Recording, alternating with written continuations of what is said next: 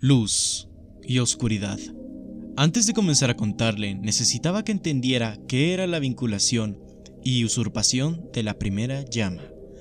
La vinculación, tal y como su nombre lo indica, vincula el alma del portador a la primera llama, y ésta funge como un combustible eterno.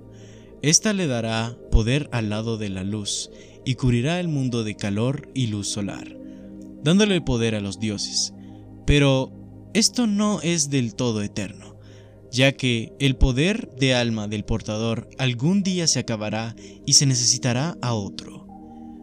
Y por otro lado, la usurpación es tomar el poco poder de alma que le queda a la primera llama y tomarlo para uso propio, convirtiéndose en el Señor Oscuro, así desatando la oscuridad del abismo y engullendo al mundo en tinieblas.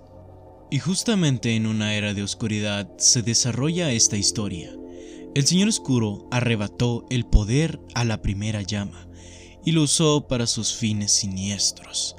El mundo cayó en la más profunda oscuridad, sin embargo, a los humanos no les afectaba dicha oscuridad, ya que, si para los dioses la luz era su poder, para los humanos la oscuridad y el abismo eran su poder.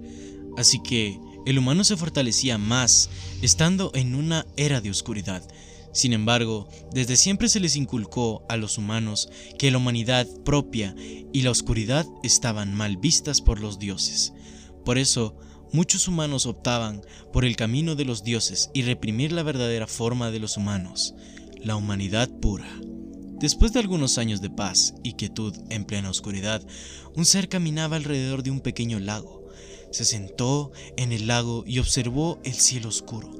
Respiró el aroma a oscuridad, pero al mismo tiempo sentía el aroma a paz y tranquilidad.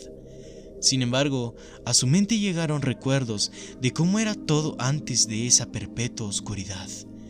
El sol resplandecía y se posaba con gran energía y gozo sobre las gigantescas estructuras construidas por y para los dioses. Sin embargo, todo aquello era bastante caótico y solitario. ¿Por qué este ser quería regresar a eso? La verdad, ni siquiera yo lo sé.